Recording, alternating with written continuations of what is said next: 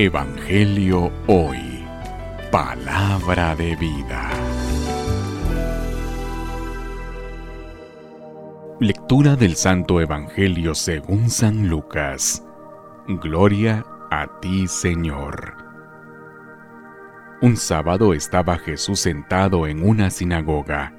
Había ahí una mujer que llevaba 18 años enferma por causa de un espíritu malo estaba encorvada y no podía enderezarse.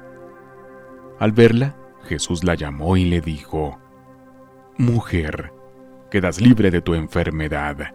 Le impuso las manos y al instante la mujer se enderezó y empezó a alabar a Dios. Pero el jefe de la sinagoga, indignado de que Jesús hubiera hecho una curación en sábado, le dijo a la gente, hay seis días de la semana en que se puede trabajar. Vengan pues durante esos días a que los curen y no el sábado. Entonces el Señor dijo, Hipócritas, ¿acaso no desata cada uno de ustedes su buey o su burro del pesebre para llevarlo a abrevar, aunque sea en sábado? Y a esta hija de Abraham, a la que Satanás tuvo atada durante 18 años. ¿No era bueno desatarla de esa atadura, aún en día sábado? Jesús dijo esto.